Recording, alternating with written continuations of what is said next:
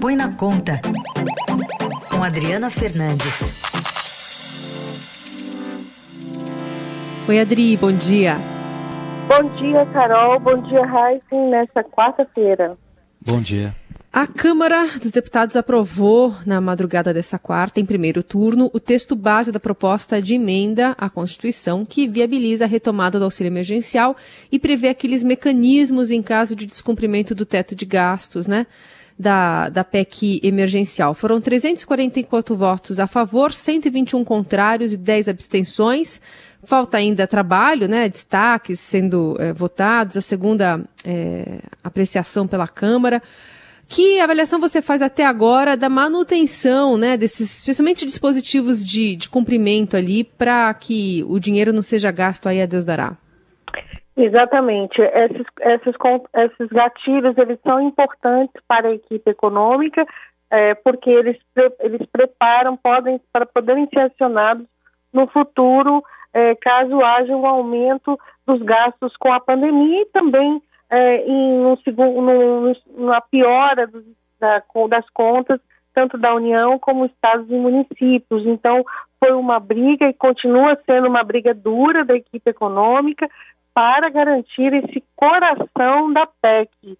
É, o presidente Jair Bolsonaro, mais uma vez, atrapalhou as negociações para blindar os policiais e ontem é, nas últimas 24 horas, a equipe econômica, é, tendo como porta-voz o presidente do Banco Central, Roberto Campos Neto, trabalhou nos bastidores para evitar essa desidratação, mas a PEC foi aprovado o texto base, com essa votação expressiva, 341 votos, eram necessários 308 votos, mas agora, hoje, na, na votação dos destaques, que são é, é, propostas que podem alterar o texto, é que, é que estará, é que veremos, Carol, se estará garantido ou não esses gatilhos e que mobilizou é, a equipe econômica e a participação também do presidente da Câmara, Arthur Lira.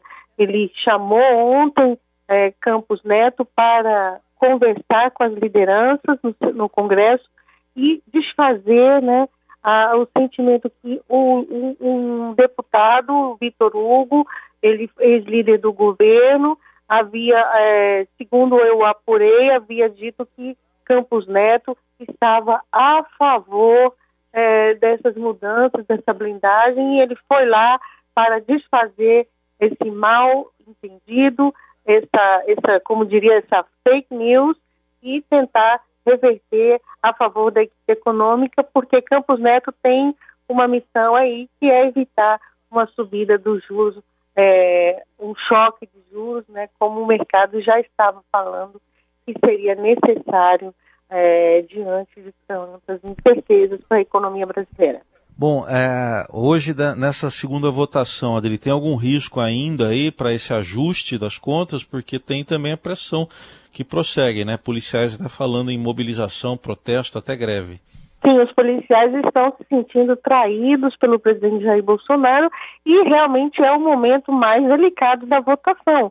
São esses destaques que podem desfigurar o texto base é, da proposta que, que teve toda essa mobilização para votar, é, votar a admissibilidade do texto e também o, a, a, essa primeira votação. Os destaques são, portanto, podem modificar, mas aí é, é, vamos ver o trabalho de Arthur Lira, né? Um texto importante para ele que bancou e avisou ao presidente Jair Bolsonaro que as, que os lidera, que os, as lideranças, né, é, reunidas lá na, na casa dele não não estavam apoiando. Na verdade, esses líderes ficaram muito irritados com o Vigor, Vitor Hugo e também com o presidente e é, que fez essa, essa interferência segunda em menos de duas semanas. Lembro que na semana passada ele tentou emplacar também mudanças, garantir que o programa renda,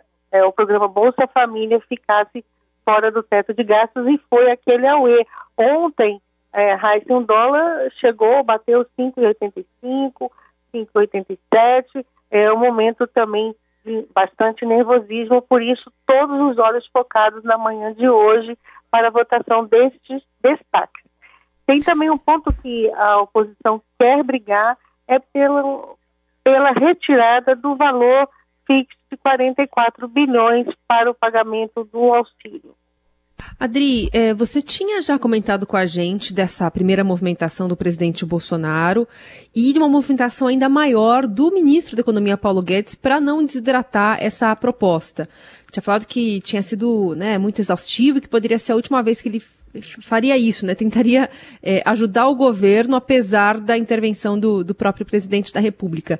É, o ministro Guedes também entrou em campo dessa vez, ele está meio que é, delegando agora para outras pessoas da equipe econômica, está jogando a toalha, qual que é a sua apuração? Ele, ele não está jogando a toalha, isso foi uma ação coordenada, é, ele, a Campos Neto foi o porta-voz da equipe, mas o, o Guedes ele está sim trabalhando é, nos bastidores, mas tudo com muita reserva, porque é, como a gente viu, é, Carol, quem tá, estava por trás patrocinando era o próprio presidente Jair Bolsonaro.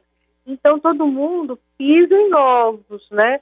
Pisa em ovos para não bater de frente com o chefe que é o presidente.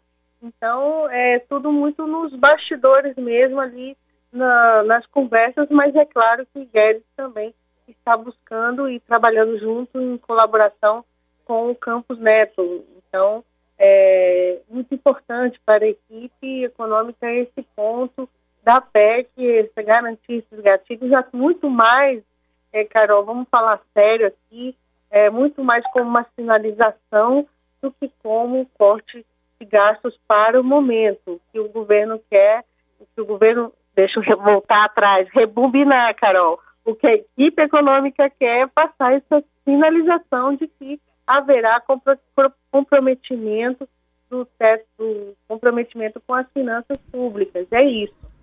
Até porque esses gatilhos são a médio e longo prazo, né, Adri? Exatamente. Eu conto numa reportagem é, que fiz para o Jornal Estado de São Paulo, que está publicada no jornal de hoje, que a economia é potencial, né, caso a, a, o, haja esse congelamento das promoções é de 150 bilhões de reais. Então, é uma economia em 10 anos. Então, isso se todo for acionado, lembro que para estados e municípios é facultativo o acionamento desses gatilhos. Então, não estamos falando nesse momento hum. de algo que vai ser logo ali acionado.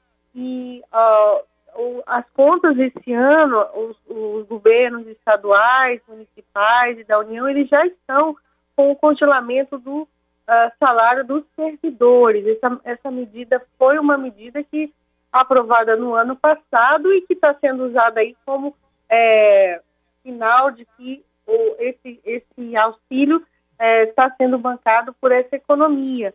Mas a próprio Ministério da Economia identificou quase tem 99 violações, possíveis violações a esse congelamento aprovado no ano passado, para você ver como é difícil cortar gastos, como todo mundo sempre procura um jeitinho, né, para é, burlar a legislação. Esse é o Brasil de hoje, Carol e Raik. Aliás, é que você falou do efeito rebobina aí, o pessoal também aprovou uma rodada de aumentos né, antes de entrar em vigor essa medida, né, Adri?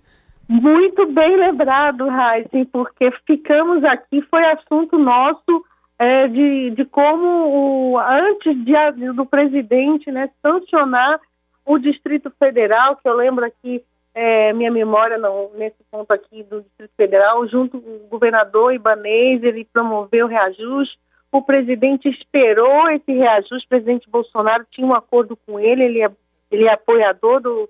Ele é, ele é um governador bolsonarista, esperou em outros lugares, em outros lugares do Brasil. Mas o que eu estou falando, Raíssa, é, é, é mais à frente. Depois da lei sancionada, o Ministério da Economia ele identificou 99 violações à legislação. É isso. Simples dessa forma. É, e, e, acho que vale reforçar aqui esse número que você é, destaca na reportagem de hoje, que apesar de todos esses gatilhos, essa, essa idas e, essas idas e vindas, essa pressão que a gente está observando lá no Congresso, essa economia prevista de 34 bilhões de reais em uma década é menos do que se pensa, né, num limite ali para se pagar o auxílio de 44 bilhões de reais para a nova rodada. Pois é, Vamos seguir acompanhando. É, não estamos falando de muito, não estamos falando aí de aperto, aperto, aperto, não. É. Mas o que o pessoal quer é ficar de fora dessa possibilidade. De qualquer de jeito. Seu salário e ter essas promoções congeladas. É por aí, Carol e Rai. Adri, obrigada, viu? Até sexta-feira. Até sexta.